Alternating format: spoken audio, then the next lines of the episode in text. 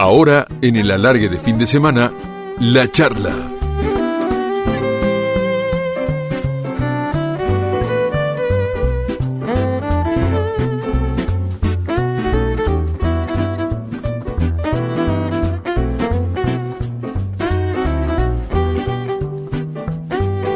Y en la trasnoche de Radio La Red vamos a charlar con Juan Ramón Verón, la bruja Verón, un hombre que ha escrito páginas gloriosas en el fútbol argentino, el distinto de aquel estudiante de La Plata de Osvaldo Subeldía, campeón del fútbol argentino, tres veces, tres veces consecutivas de la Copa Libertadores de América, 1968, 1969 y 1970, el que se quedó con la Copa Intercontinental ante un rival flojito, el Manchester United, el creador de la dinastía de los Verón, que siguió en Sebastián y se extiende en Dejan, su nieto, que ya se está entrenando con la primera de estudiantes.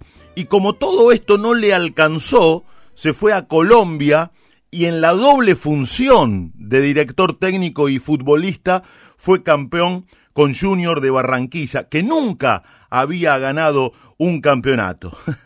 un crack en la cancha, un maestro afuera y siempre con la humildad como bandera, la humildad de los grandes de verdad.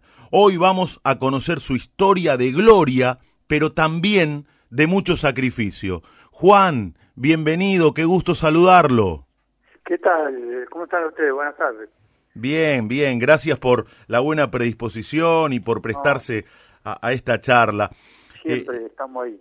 Qué grande, qué grande. El otro día les cuento a los amigos de El Alargue de Fin de Semana, cuando lo llamé a Juan para arreglar esta charla, le pregunté cómo estaba, por dónde andaba, en el country, me dijo.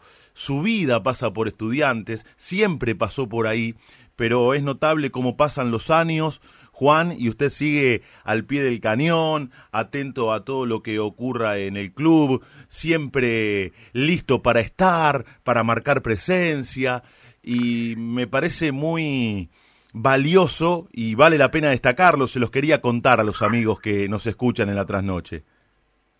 No, sí, sí, country para, para, para, no para, para mí solo, sino para la familia es algo muy lindo, algo distinto, algo que nos hace sentir bien, estamos contentos, podemos ir a diario, estamos ahí en el country, Santo Sebastián, yo y veían a, mi querido nieto que está ahí, está muy cerca y mm. bueno, con muchas ganas de, de, seguir lo que en algún momento empezamos nosotros. Recién hablaba de la dinastía de los Verón y del número que los identifica. El número 11 eh, suyo en el dorsal, el de Sebastián, y tengo entendido que el de Dejan también, al menos el que usó en las inferiores. Sí, es el número que, que nos tiene marcado, aparte nos gusta. Recién, cuando comenzaba esta charla, Juan, estamos charlando con Juan Ramón Verón en el alargue de fin de semana de Radio La Red, hablé de sacrificios, y cuando me refiero a sacrificios, debo remontarme a su infancia, Juan, que no fue una infancia fácil precisamente.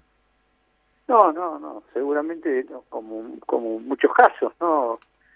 Eh, aparte, nosotros tuvimos la mala suerte que falleció mi mamá muy joven, muy chico, nosotros chicos, muy joven ella, entonces eso nos dio, fue un golpe, un golpe muy duro, pero bueno, con la ayuda de mi viejo y mis hermanos, este, pudimos de a poquito ir saliendo, saliendo hasta poder llegar arriba, ¿no?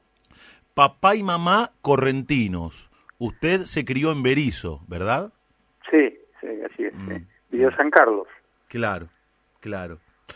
Y, cuando eh, ocurre con, con, con, su mamá eh, e, e, esa tragedia, y cuando usted tenía 11 años apenas, tengo entendido que al poquito tiempo su papá se queda sin trabajo en el frigorífico donde laburaba y se tuvo que volver a Corrientes.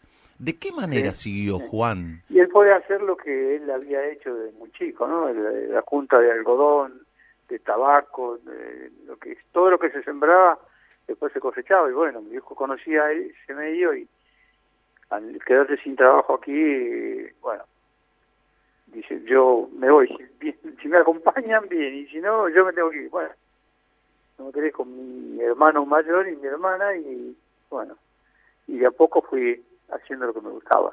Mm. ¿Y cómo hace un chico de 11 o 12 años en esa situación, sin la mamá, con el papá que se volvía a, su provincia? ¿Cómo se hace para continuar, para pelear por los sueños y para transformarse en lo que luego usted se transformó? Yo creo, eh, lo que uno vivió, lo que yo creo que es, eh, nos fue inculcado desde muy chico las ganas que teníamos nosotros y, mi viejo y mis hermanos, todos nos daban una mano para que siguiéramos para adelante, más allá de la de la pérdida de, los padres, es difícil, pero bueno, tuve buenos, buena gente amiga, muchos buenos vecinos, y bueno, y de a poco nos fuimos este, afirmando hasta que eso, el fútbol nos dio la, la, inmensa alegría de poder de a poquito ir llegando a primera división. ¿no? El fútbol, precisamente. Vamos a saber en esta trasnoche de Radio La Red cuándo fue el momento o cuáles fueron los momentos, Juan, que lo fueron llevando a usted a esa decisión, la de ser futbolista. Escuche lo que viene.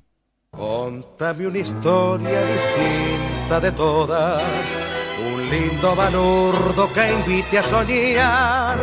Contame una historia con gusto a otra cosa y en la piel del alba ponerme un disfraz. En la charla de la largue de fin de semana, contame parte de tu historia. ¿Cuál fue el momento en que decidiste ser quien sos?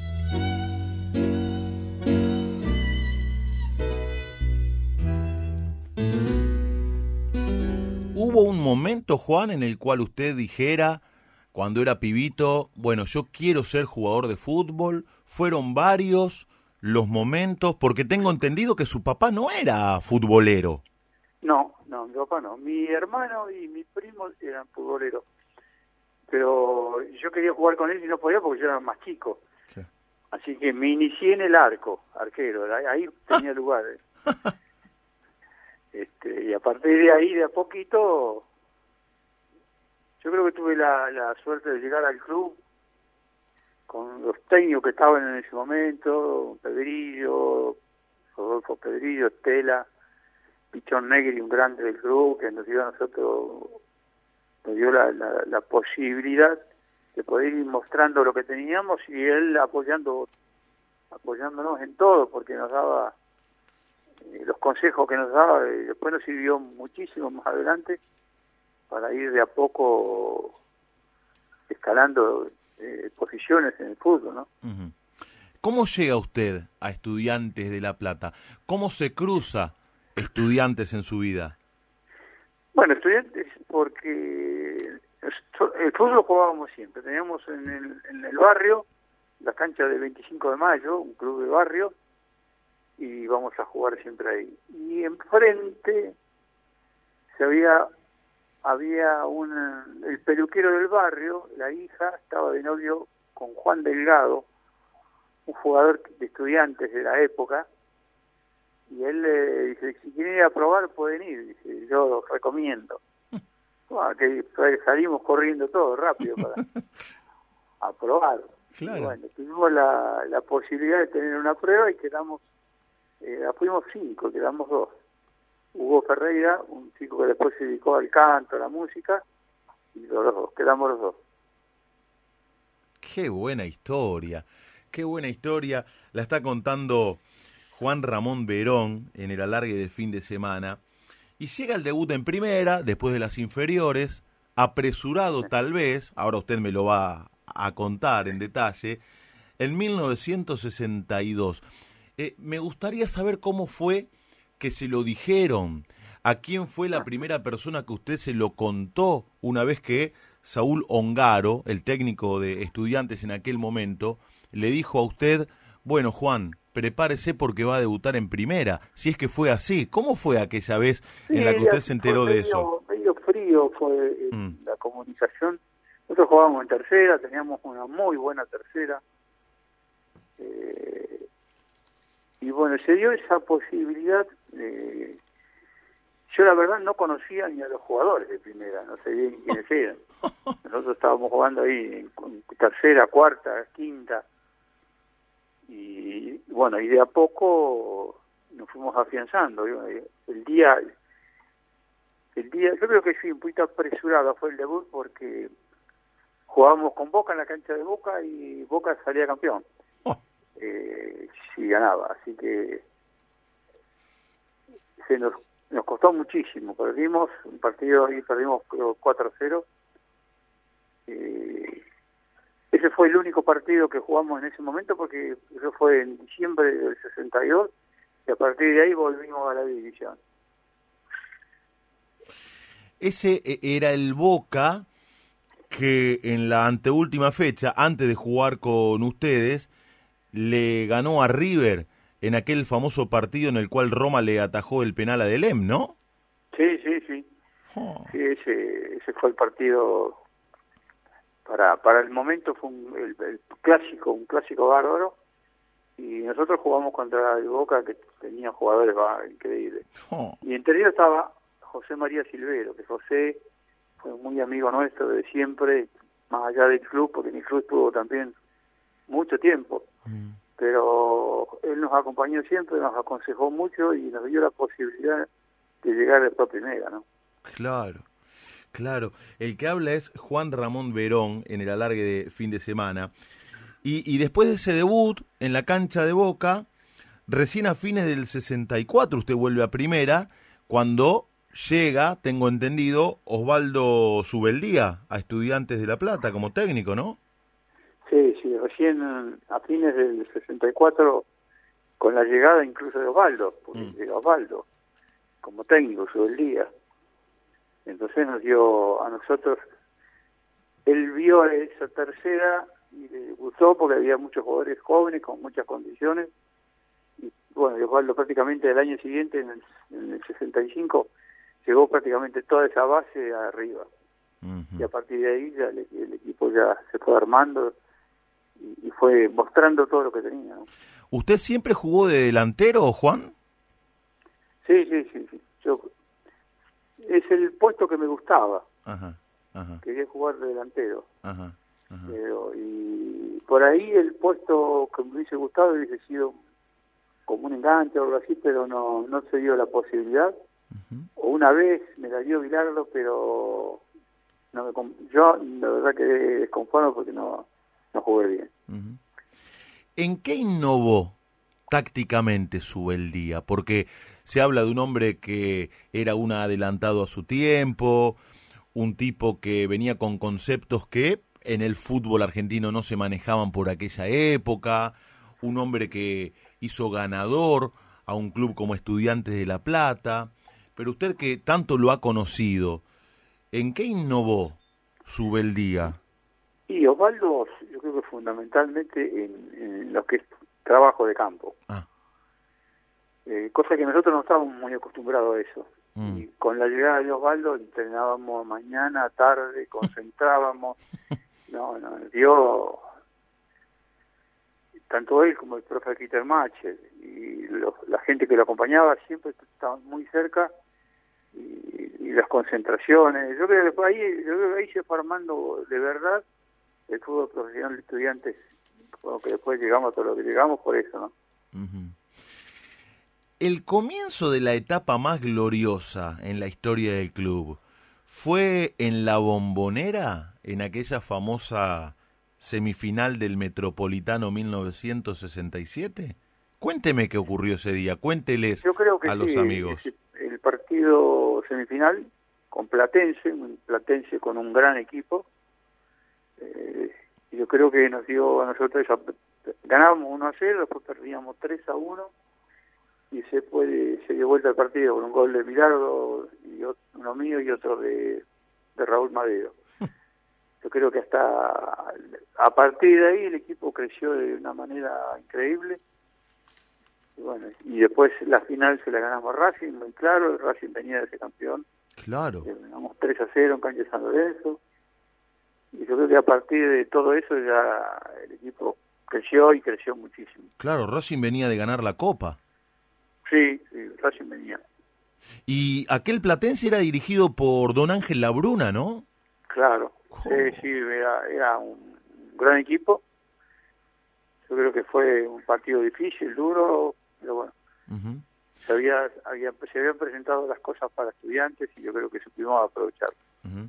Y estudiantes de esa manera se transformó en el primer campeón que no era uno de los cinco denominados grandes. Claro, con todo lo que significaba para la época. era todo equipo grande. Claro. Siempre eh, Boca, River, Independiente, Racing, San Lorenzo. Mm. A partir de ahí yo creo que se dio vuelta todo. Y ahí empieza la historia. Estamos charlando con Juan Ramón Verón en el alargue de fin de semana del Estudiantes de La Plata Copero. Nace la mística que se ha extendido hasta estos tiempos, pero que ha nacido en aquel estudiante de La Plata que gana tres veces consecutivas la Copa Libertadores de América. En la Copa del 68, la primera que ustedes eh, ganaron, a Independiente lo enfrentaron cuatro veces y le ganaron las cuatro. Al Independiente Copero, al rey de copas. Sí, sí, un partido con un gran equipo, Independiente. Pero yo creo que estábamos nosotros, estábamos bien, muy bien, teníamos un muy buen equipo y bueno, por eso pudimos ganar, ¿no? Y, fueron varios partidos porque eh, nos tocó enfrentarlos y vuelta en la cancha de ellos, en la cancha nuestra, y bueno, yo creo que por eso llegamos a donde llegamos, ¿no? Y el destino, el destino, Juan, los vuelve a cruzar con Racing, al igual que en el Metropolitano del 67, ahora en la Copa Libertadores de América en la semifinal. Sí, eh, jugamos en semifinal con, en cancha de River, quedó. Un partido duro, durísimo, y creo que eh, creo que ganamos. En el estadio de River empataron uno a uno. Uno a uno, claro, pero habíamos ganado nosotros de local. Claro. Habíamos ganado de local y la diferencia estuvo ahí. Claro, por diferencia de gol pasaron ustedes en la cancha de River, donde, donde Juan pasó esto, esto, que lo invito a, a escuchar, que contaba José María Muñoz. Remota, queda ahí, alcanza con Ligrado, coloca centro, cabecete Bay, echa la tira, al arco, peligro gol, tiró. ¡Gol!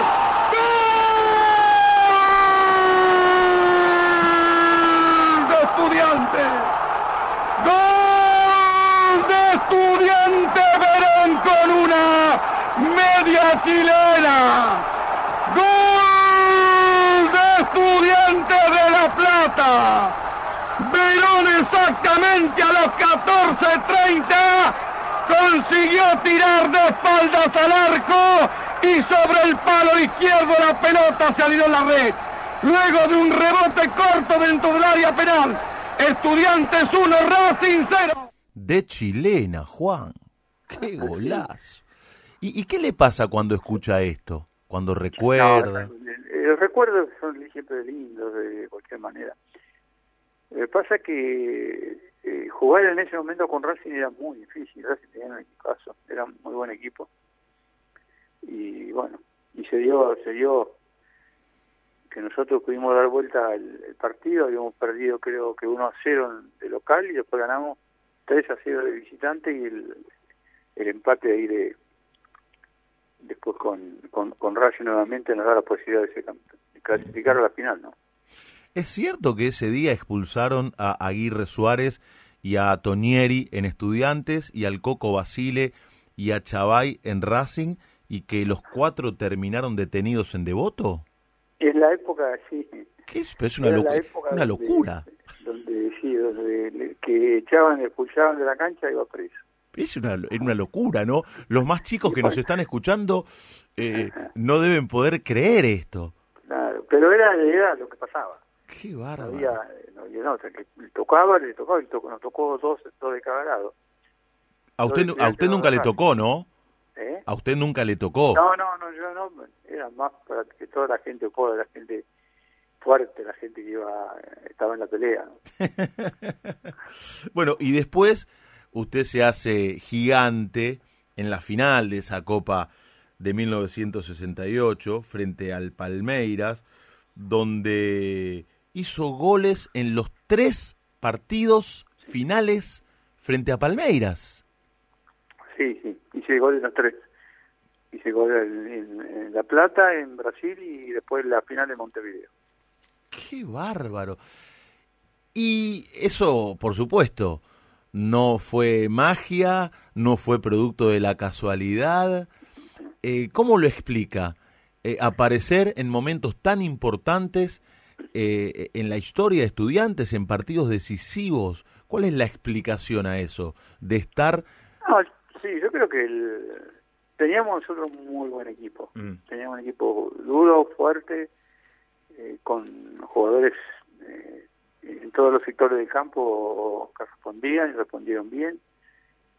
Más allá de que Palmeiras tenía un gran equipo, yo creo que ganamos y ganamos bien. Y llega, tras ganar la Copa Libertadores de América, el 16 de octubre de 1968. Ayer se cumplieron 52 años, estamos transitando la trasnoche de Radio La Red, y llega el Manchester United, final intercontinental, partido en la bombonera y la revancha en el Old Trafford. ¿Qué recuerda de aquello? No, algo, nosotros lo que pasa es que veníamos bien. Era un equipo muy seguro de todo lo que hacía y, con mucho trabajo. Osvaldo no, no dejaba nada, nada librado al azar. Era, se trabajaba a la mañana, se trabajaba a la tarde, se concentraba. Entonces, este, este estaba, la, estaba esa gran posibilidad de que nosotros podíamos ganar. Y bueno, y el equipo estaba bien, estaba, estaba firme. Ustedes ganan en la bombonera 1 a 0 con gol de Conigliaro, de cabeza. Marco, sí, sí, sí. Y después van al Old Trafford, a ese templo del fútbol que muchos años después iba a conocer muy bien Sebastián.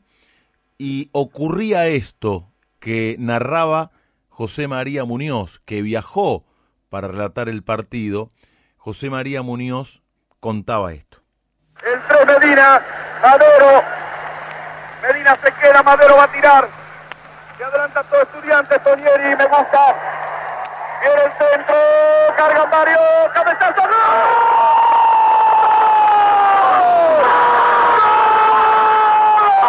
¡Viva Verón! ¡Gol!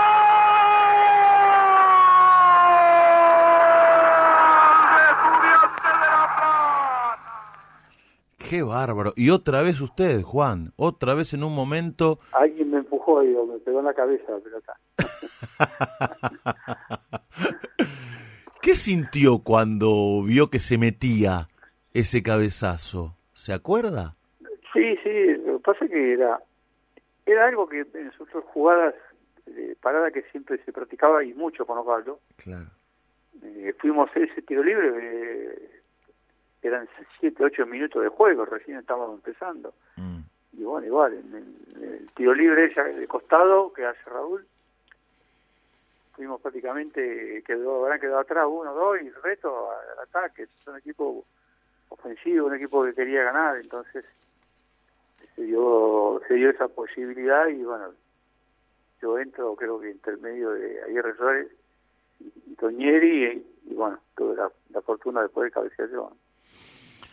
Estamos charlando con Juan Ramón Verón en el alargue de fin de semana, en la trasnoche de Radio La Red. No los trataron muy bien los hinchas ingleses porque sobre eh, eh, el final del partido, Muñoz relataba de esta manera la consagración de ustedes. Escuche, Juan. ¡Y terminó el partido! ¡Terminó el partido! ¡Terminó el partido! Estudiante de la Plata. Estudiante campeón. Estudiante campeón. Lágrimas en los ojos. Se abrazan los muchachos de Estudiantes de la Plata. Estudiantes del campeón intercontinental. En esta noche que será inolvidable. En Inglaterra, Argentina se clasifica campeón. Luchando contra todas las cosas adversas que se presentaron. Frente a un árbitro que al final, que al final prácticamente era un jugador más del Manchester. Los muchachos estudiantes se abrazan con los suplentes. Dan la vuelta olímpica. ¡Arriba argentinos! Este es el lujo que será el fútbol argentino. Ese fútbol que lo queremos grande. La vuelta olímpica en Inglaterra. Ahí va. Que no sirven ni nos griten. Ahí está un cuadro argentino que se clasificó campeón contra todas las adversidades. El equipo argentino le arrojan algunas cosas cuando se va. Estudiantes de La Plata, campeón intercontinental. Estudiantes 1, Manchester 1, resultado final. Tan así fue Juan, como decía Muñoz, frente a un árbitro que era casi un jugador más del Manchester United, dijo Muñoz. ¿Tan así fue? Nada, pero Muñoz era muy especial. no, no, bien, bien. Yo creo que fue un partido duro, durísimo, pero estaban preparados. Mm. Era un equipo que estaba muy bien preparado y en la actualidad por ahí todavía veo el partido porque tenemos la posibilidad de tenerlo grabado y, y sí, sale, el partido salió bien, salió como se había planificado y, y ganamos porque sí, ganamos bien.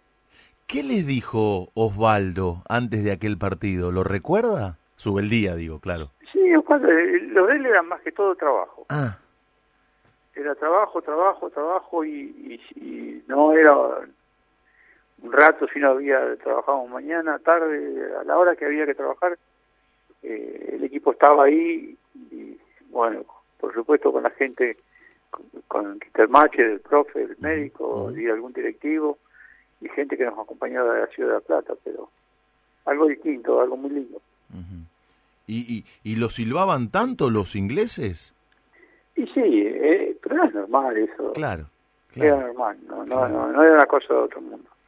Ese pero no, no tuvieron muchas posibilidades de, de, de demostrar este, lo que ellos querían o podían. ¿no? Claro, claro, Lo que estudiante en ese sentido este, lo manejó muy bien el partido y por eso pudimos salir como salimos. Bueno, en el 69 vuelven a ganar la Copa Libertadores de América, le ganan a, a Nacional de Montevideo, eh, eh, en la ida y en la vuelta, en Montevideo y, y en La Plata, y juegan contra el Milan, la Intercontinental, en, eh, en el San Siro y en la Bombonera. ¿Qué fue lo que pasó en la Bombonera, partido del que todavía tanto se habla?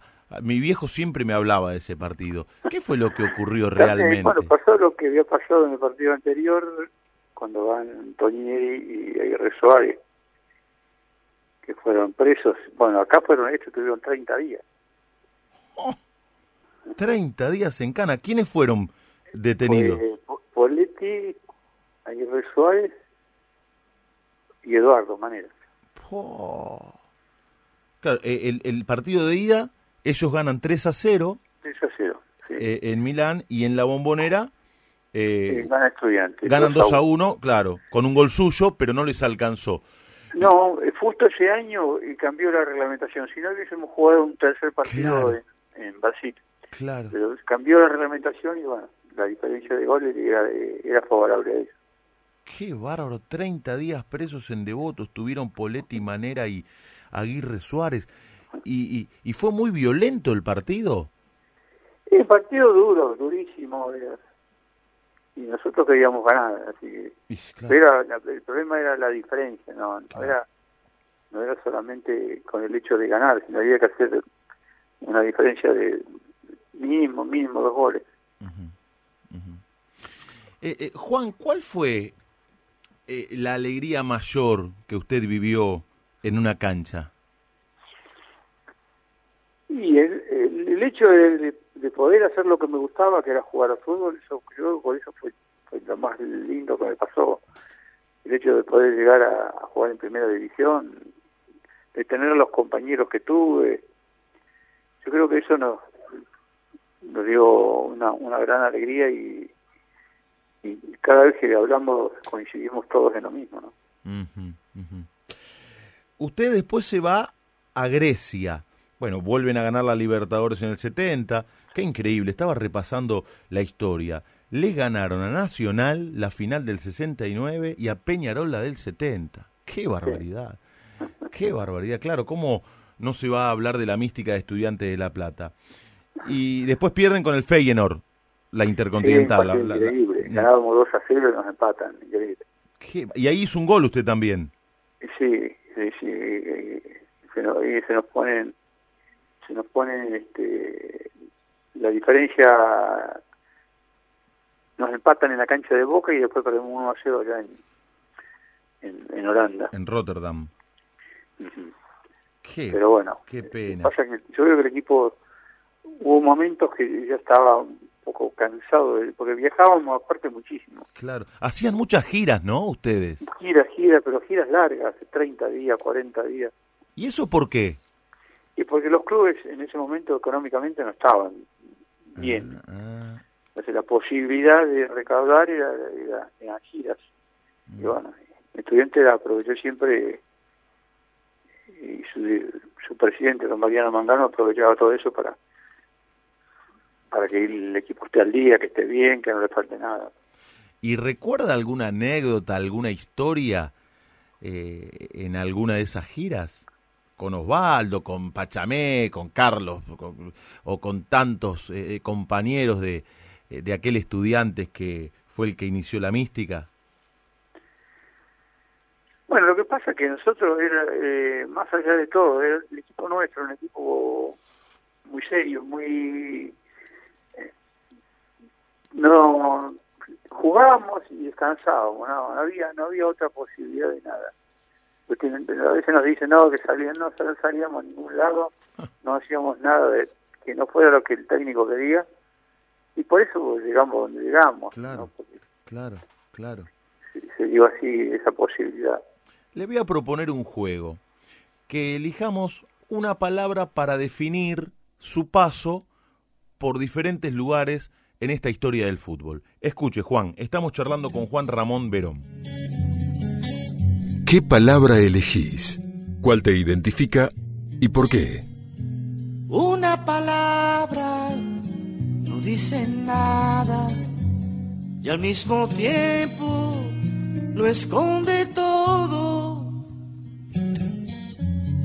Yo le voy a nombrar diferentes clubes y usted va a definir el paso por esos clubes, su paso, con una palabra. Después la puede profundizar la argumentación. Empezamos por estudiantes, su casa, su club, su vida. Mi casa, mi vida, todo es estudiante. Estudiante, su casa. Bueno, después se va a Grecia al jugar al Panathinaikos. ¿Con qué palabra definimos el paso por así? En Grecia a mí me, me gustó, me gustó mucho y yo me hubiese quedado, incluso coincidió justo que nacía Sebastián. Ah. Y bueno, el señor tuvo que volver. Si no, yo creo que me hubiese quedado a vivir unos años más, porque era un hermoso país, ¿no? Grecia. ¿Y allí lo tuvo a Puscas de entrenador? Sí, sí, sí. sí Pero cuénteme eso, por favor. yo creo que fue el la, a la persona que o el jugador que mejor le vi pegar la pelota. No vi, como ese, mira que había visto varios y muchos, pero como Pujas no. Era mm. increíble y aparte le gustaba. Claro. Le gustaba él cuando había gente en el estadio, le mandaba a traer a los arqueros y los mataba a pelotazos. Nos divertíamos mucho. Ahora le voy a preguntar, eh, eh, eh, en un ratito le voy a pedir que me conteste en relación a su paso por Junior en Barranquilla, donde lo aman. Usted dice Juan Ramón Verón en Barranquilla y se ponen de pie inmediatamente, inmediatamente. Pero ¿cómo fue que jugó para Alianza de El Salvador contra el Santos de Pelé? ¿Cómo fue eso? Ahí fue, estábamos en gira, una Ah. de las tantas giras Gira con estudiantes. con estudiantes, Ajá. y llegamos a El Salvador a jugar un partido amistoso, y ellos tenían un amistoso con el Santos. Pero le faltaban jugadores, entonces le pidieron a la, a la gente estudiante si le podían prestar alguno. Y bueno, fue Raúl Madero, eh, Moncho Santiago y yo. eh, Fuimos a, a Reforza del Santo. Ajá. Eh, y bueno, la verdad que verlo a Pelé ahí, a estar ahí a, a un metro de él y ver las cosas que hacía, era increíble. Un jugador, un jugador increíble. Eh, pero ustedes ganaron. Sí, sí, bueno. Y usted hizo un gol, eso, ¿no? Hice el primer gol porque perdíamos 1 a 0 Qué bárbaro. y yo le, eh, el gol del empate y después me hacen un penal y querían que lo pateara yo, no, que lo patee uno de ahí, pues lo, lo erro, me matan. Ah, no, Y bueno, lo hizo un chileno Sepúlveda que todavía creo que está radicado ahí. Mirá vos, mirá vos. Bueno, vamos a Junior. ¿Cómo fue que se animó a ser el técnico del equipo en el cual usted además jugaba y se consagró campeón? Defina con una palabra eh, su paso por, Junior y, y luego profundizamos, por supuesto, porque fue una etapa maravillosa y ciertamente aún se lo menciona Juan y se ponen de pie, lo adoran allá. Yo creo que fue lo del Junior fue algo muy especial, muy especial. Yo creo que después de estudiantes, este, el club que donde yo estuve bien cómodo y, y hubiese vuelto siempre era el Junior. Mira, Eh, un, gran equipo, muy buena gente, muy buenos dirigentes y ni hablar de la hinchada. La hinchada era el estadio se llenaba siempre antes de que la gente salía, de que el jugador pisara el campo, ¿no? claro. Y aparte los mismos colores que estudiantes, Mismos colores. como para que no extrañara. Tenía un toquecito de azul por ahí, Claro, claro, claro. pero estaban los colores. Ahora, estaba copada por ustedes Colombia, porque Carlos estaba como técnico en Deportivo Cali, Osvaldo Subeldía en Nacional de Claro. Medellín y apareció Sí. usted. Y yo, bueno, obviamente también estuvo Eduardo Manera, que estaba en el Cristal Caldas. Claro, claro. Felipe Ribaudo también estuvo por ahí. Mm. Pero ¿cómo? no, teníamos Camilo Aguilar, que estuvo con nosotros, estuvo en Medellín. Mm. ¿Y cómo? No, teníamos, teníamos mucha gente y bueno, por eso pudimos a veces hacer cosas este, que por ahí de otra manera es muy difícil, ¿no? Claro. Teníamos gente amiga, gente que se jugaba la vida por uno. Mm. ¿Y cómo fue que le propusieron ser el técnico del equipo del cual usted era parte? No sé que hubo un problema con el con el técnico y el presidente tuvieron alguna discusión que yo no no, no sé por no sé por qué porque hasta ese momento era estaba todo bien no. Y bueno, y el presidente me dice, mire Juan, el técnico se va, si usted quiere, le damos eh, la posibilidad de dirigir. Y si no, le tiene que traer otro técnico, pero que no conozco, no sé ni quién. Así que yo lo consulté con Pilardo y con su día y Osvaldo me dio la, la justa, me dijo, Juan, dice, ¿cuánto tiempo más va a jugar? O sea, ya tenía 31. Claro. Entonces digo, bueno, le dije que sí y, y ahí me nombró como técnico y jugador. Yo iba, no, yo no iba a dejar de jugar. Mm, mm. Qué bárbaro. Y consiguió el primer campeonato de la historia para Junior. Sí. Claro, ¿Cómo no lo van a querer? ¿Cómo no lo van a querer? la pasamos muy bien, teníamos, teníamos un gran equipo. Yo creo que ese equipo de Junior fue desarmado eh, porque si no hubiésemos tenido una linda posibilidad de hacer algo a nivel de la Copa de América y eso, porque Claro, teníamos un buen equipo. claro. Eh, hace un rato usted eh, habló del nacimiento de Sebastián, que coincide mm, en el tiempo con su eh, partida a, a Grecia, pero Sebastián nació con el pan debajo del brazo, ¿no? Porque el mismo día o el día posterior al nacimiento, usted le hizo un gol a gimnasia. El mismo día, sí. El mismo día. Sí, sí. Sí, empatamos 3 a 3 y clásico de acá de, de- de la ciudad, bárbaro. Ajá. muy lindo. sí. Ajá. Tuvimos la, la posibilidad de, Teníamos que haber ganado ese clásico, pero bueno, era un clásico y se jugó de, esa manera. A usted le iba bien con gimnasia habitualmente, ¿no? En el Sí, 70 sí, yo tengo que entendido en que, le hizo cuatro goles. ¿Cuatro goles a Gatti le hizo?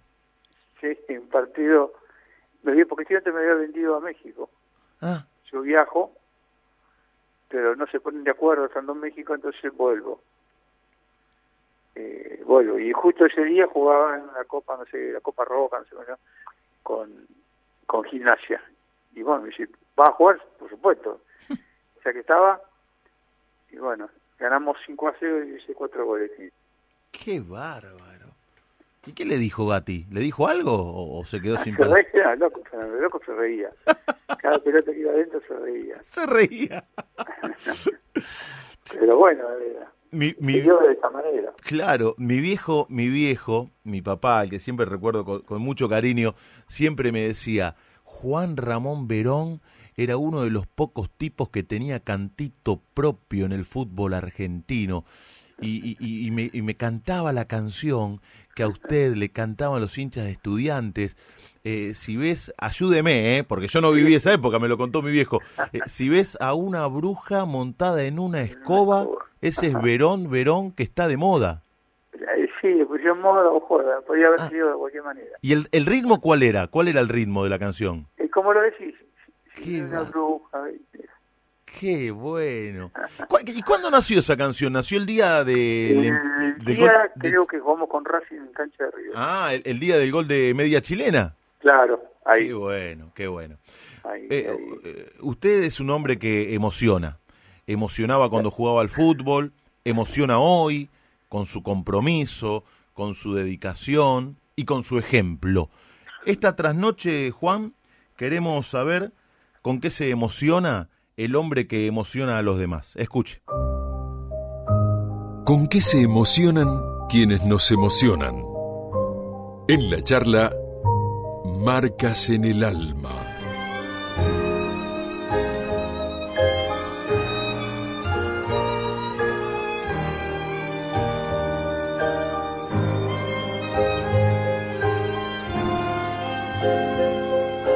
¿Qué lo sensibiliza, Juan? ¿Cuáles son las cosas que lo emocionan? Y es, no es una sola cosa, creo que son muchas, ¿no es cierto? Yo por ahí estoy mirando una película y uno se emociona, ujú. o, alguna charla, o la pérdida de los compañeros que tuvimos, la familia, Mm, y hay muchas cosas, hay muchas cosas. Verlo a Dejan eh, ha- haciéndose su lugar en la primera de estudiantes. Sí, eh, lo hablamos con él y yo, mira, esto del fútbol es, no es fácil, es difícil. Hay que meterle, darle y si Dios quiere, bueno. Pero no, no hay que dejarse llevar por ahí también por lo que la gente puede decirle, porque vos sos el, el hijo, vos sos el nieto, no. claro. Es él y tiene que tiene las condiciones como para poder jugar y bueno, está en él que después lo puede demostrar, ¿no? Recién hablaba de compañeros que ya no están.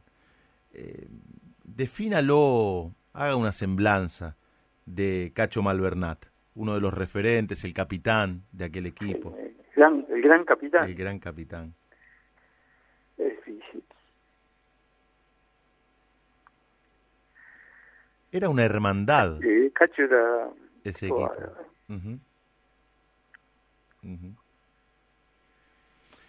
Eh, cuando lo- lo- los más chicos preguntan sobre la mística de estudiantes, la respuesta está eh, en esta charla, por ejemplo, en aquellos referentes, en aquel equipo que era más que un equipo, era casi una hermandad con personas que tiraban para el mismo lado, no solamente dentro de la cancha, sino eh, fuera, en la cotidianeidad. Y eso se fue extendiendo en el tiempo, porque tengo entendido que eh, aún hoy ustedes tienen eh, relación, los que eran parte de aquel glorioso plantel de estudiantes, ¿no? Ya estoy. Sí, está muy bien, Juan. Estamos charlando con Juan Ramón Verón, gloria del fútbol argentino, un hombre que, como decía en el comienzo de esta charla, ha escrito páginas gloriosas y que además siempre ha levantado la bandera de la humildad y, por eso es eh, tan grande. Eh, digo que aquel equipo, aquel plantel era como una hermandad y que la relación entre ustedes eh, aún hoy está muy vigente. Sí, sí, sí. Siempre estuvo, siempre estuvo y, va a estar. No solamente con los muchachos que ya no están, sino con la familia de ellos también. Todos tratamos de estar siempre muy cerca y acompañarlos hasta, hasta donde podamos. ¿no? ¿Es cierto que usted fue el que lo convenció a Carlos Vilardo para que se haga cargo del plantel de estudiantes de La Plata en el último paso de Vilardo por el club, no? Sí, eh, yo fui, sí, fui a verlo porque fuimos con Julio Alegre, que estaba en ese momento claro, el presidente. como presidente del club, y, hablamos con Carlos y era explicamos lo que, que estudiante en ese momento necesitaba él, no había otra. Y bueno, vino y hizo todo lo que tiene que hacer Carlos. Eh, eh, ¿Es cierto que lo llamaron por teléfono para concertar una entrevista y ustedes eh, ya estaban abajo? Estábamos abajo, sí. ¿Del departamento? Sí, dice, ¿dónde está? No, acá abajo. Bajar Estamos charlando con, con, Juan Ramón Verón. Esta, esta es la última. Esta pregunta que le vamos a hacer, Juan, en el fútbol, habitualmente se hace para provocar, para menospreciar, para buscar roña. Es una pregunta muy típica del fútbol esta.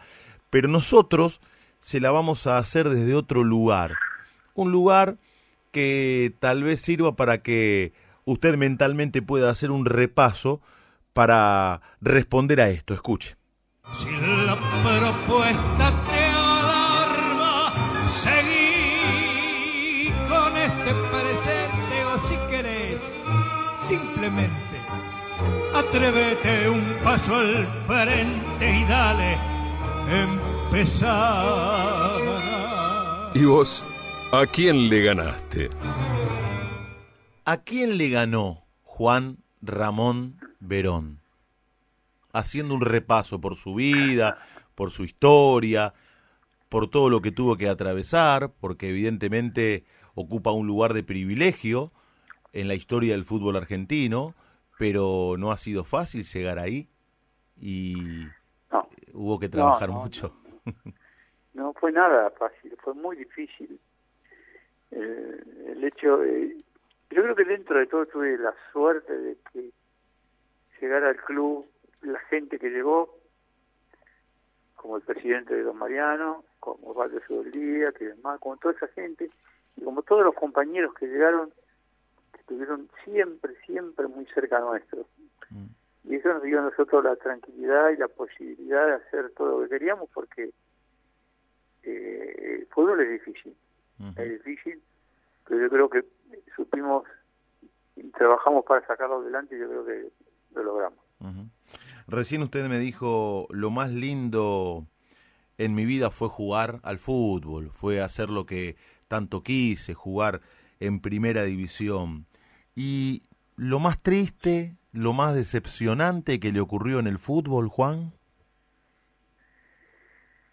No, yo creo que lo más decepcionante de... No, tuve, yo creo que decepciones grandes en el fútbol. Yo creo que el, lo que me quedó en deuda fue la selección. Ah, ¿Y por qué? Más allá de que jugué algunos partidos, algunos partidos lindos con la selección francesa, con el, con el Valle Múnich, y jugamos algunos partidos interesantes y muy lindos. Pero me quedó esa, esa deuda de poder jugar en, algún campeonato mundial. ¿Es cierto que usted renunció a la selección en un momento? Sí, sí, sí, en una en la eliminatoria de, de México, creo No, no, no me veía bien. Eh, no me veía bien, veía que no no no, no estaba la, por ahí la seriedad que necesitábamos, que nosotros teníamos estudiantes y bueno, entonces le dije al técnico si que, no, que me perdonara, pero no, no estaba preparado. Me dijeron dos cosas. Que su papá era hincha de gimnasia y que usted de pibito era de boca. ¿Esto es así? ¿O me mintieron? ¿Me la vendieron cambiada? Mi viejo podía haber sido de cualquiera, no era de nadie. Mi viejo no. Al trabajar en el frigorífico, por ahí los compañeros eh, lo, lo, lo hacían de, de, o de gimnasio, o de boca, o de cualquiera. Ajá, ajá. Y yo de chico, de muy chiquito, eh, puede ser porque mi primo, y, mi primo y mi hermano eran hinchas de boca. Ah, Entonces por ahí los acompañaban, pero no nunca la cancha, nunca nada. claro, claro. Pero ¿Y, y, y, y como quién que empecé, como quién quería ser usted cuando jugaba a la pelota de pibe? Vio que cuando uno... a mí que me gustaba el 9 que tenía boca, A ver. el Pino Borello, Uh, claro, un goleador, una cosa de loco. Pepino Borelo, qué bárbaro. Qué bueno, porque cuando uno es chico relata sus propios partidos, vio que dice, Claro. la lleva Juan, la lleva fulano, va por acá, va por allá. Y, Sí, y- transmitíamos el partido. Nosotros teníamos un chico en el barrio que, que Carlitos Sazale, decíamos, ajá. que transmitía, era hincha de boca enfermo, y todos sabíamos que él estaba en el baño porque todo el barrio se enteraba cuando él estaba en el baño que transmitía los partidos. Desde el baño. Desde el baño. Y gritaba como un loco. ¿Qué? Y, y- Así que y- y de chico escuchaba mucho la radio? ¿Escuchaba los partidos por la radio, Juan? escuchaba, escuchaba partidos, me jugaba mucho, Ah. jugaba mucho el, el potrero, quería estar siempre, pero jugaba, jugaba. Eh, esta sí es la última. Eh, la mística de estudiantes nace en aquella famosa tercera que mata, como se llamaba a la tercera de estudiantes, aquella de Poletti, Manera, Aguirre Suárez, Pachamé, Cacho Malvernat, usted. ¿Ahí nace todo? Yo creo que a partir de ahí nace, sí, Mm. sí, sí, porque eh, algunos jugadores que no habían llegado hasta ese momento ahí no dieron, tuvieron la posibilidad de arrimar y sí éramos, por eso te digo que éramos un, un grupo bárbaro, un grupo de gente muy, muy trabajadora, responsable y siempre quería ganar, ¿no? Claro, claro. Le fue muy bien como entrenador en Junior. Se crió o creció futbolísticamente bajo el influjo de Osvaldo Subeldía. Compartió plantel con Carlos Vilardo. ¿Por qué no continuó su trayectoria como director técnico? Bueno, también dirigió en Guatemala, inferiores de Estudiantes de La Plata, pero Sí, no, no, no sí, hubo sí, una, conti- no- una continuidad en el tiempo. ¿Por qué, Juan? No, no sé, el, último país que dirigí que fue en Guatemala, que tuve la, la opción hasta de dirigir la, la selección, Ah, eh, hicimos, yo creo que, de acuerdo a lo que me dicen los muchachos de Guatemala, la campaña que hicimos nosotros todavía no la superaron. Oh. Teníamos, teníamos, este, pero bueno, lo que pasa es que el fútbol uno, es tan lindo todo el fútbol, que Claro. tiene tantas cosas que uno a veces eh, no se acuerda, se olvida. claro, claro. ¿Qué equipo fue el que dirigió allí en Guatemala? Eh, comunicaciones. Comuni- bueno, un grande de Guatemala. Sí, grande, grande. El presidente era Alba, era Arzú, que fue Ujú. presidente de la República después. Este, no, teníamos un buen equipo, salimos campeones dos veces. Y yo, bien, bien. Yo creo que hicimos una linda campaña. Estuve siempre bien acompañado por gente amiga. Y, y después hasta hasta incluso fue el Carlos Vilardo en un momento con Manera y Daniel Romeo fueron a trabajar. Con Carlos compartí, con Carlos Vilardo, eh, muchas noches aquí en Radio La Red, eh, en su programa, y una vez vino un grupo de pibes, de pibes, muy chicos, hinchas de estudiantes de La Plata, para saludarlo al doctor. Y uno de los pibitos tendría 12 o 13 años y tenía el brazo tatuado, con la cara suya, Juan, con la de Vilardo, con la de Isabela. Es decir, el pibe tenía tatuados los rostros de Vilardo, de Juan Ramón Verón, a quienes no ha visto jugar, pero evidentemente le han transmitido el conocimiento y la pasión, y el pibe eso lo reflejó eh, eh, en esos tatuajes. ¿Cómo se consigue eso, Juan? Yo creo que se consigue en la medida que el equipo responda, que, que vaya bien, de que la gente que acompaña se sienta identificada. Yo creo que todo eso, un poco de todo eso estaba. Yo creo por eso, por eso estudiantes, eh, muchos chicos jóvenes, hoy los vemos con los tatuajes del club y con muchos detalles que lo identifican con estudiantes y eso es lindo. Sebastián, ¿mejor futbolista que presidente o viceversa? No, yo creo que está haciendo bien las dos cosas. Está haciendo bien las dos cosas. El club está bárbaro, grande, enorme, tiene todo. Se terminó el estadio.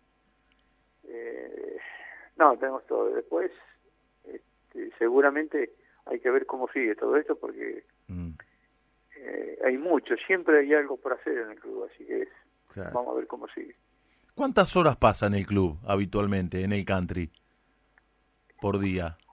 No, depende, de- depende. A ver, cuando hay fútbol y cuando no hay fútbol. Este, en este momento, toda la mañana eh, y por ahí algún rato a la tarde, estamos siguiendo el fútbol infantil, el fútbol, el fútbol de, la- de las chicas ahora también. Qué bueno. Sí, sí. Ahí están. Hoy a la tarde estuvimos mirando el entrenamiento y, de, de las chicas y, y bueno, es un- poquito más que ayuda. Juan, le agradecemos por la buena predisposición, por la charla, por ser un tipo tan importante en el fútbol argentino y porque eh, su vigencia hace que la mística de estudiantes de La Plata siga viva eh, en los pibes y en los que vendrán seguramente, porque todo ha nacido en ustedes y también por el compromiso de ustedes se extiende en el tiempo y se seguirá extendiendo. Le mando un gran abrazo, le agradezco, mándele un abrazo muy afectuoso a Sebastián y hasta cada momento, Juan. Bueno, muy, muy amable, muchas gracias y un abrazo grandísimo. ¿Lo pasó bien?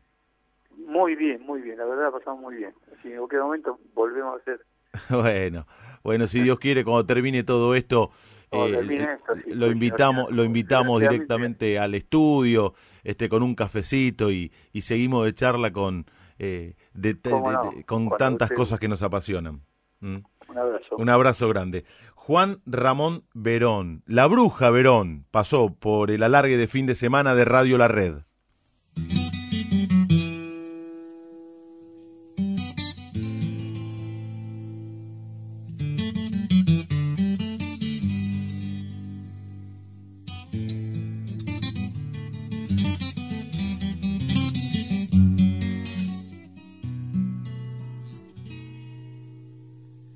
Perdona, hermano mío, si te digo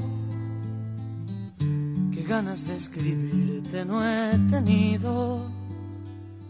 No sé si es el encierro, no sé si es la comida o el tiempo que ya llevo en esta vida. Lo cierto es que el zoológico deprime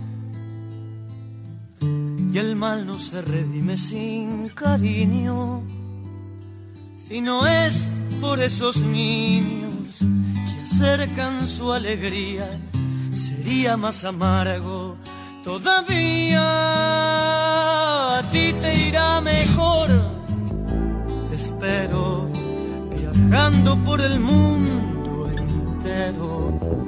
Aunque el domador, según me cuentas, te obligue a trabajar más de la cuenta.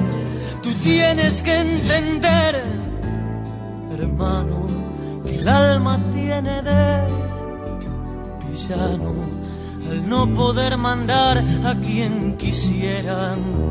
Descargan su poder sobre las fieras.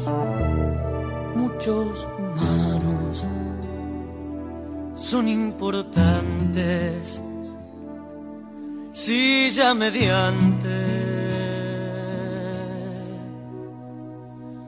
látigo en mano, pero volviendo a mí, nada ha cambiado. Aquí desde que fuimos separados, hay algo sin embargo que noto entre la gente. Parece que miraran diferentes sus ojos han perdido algún destello, como si fueran ellos los cautivos.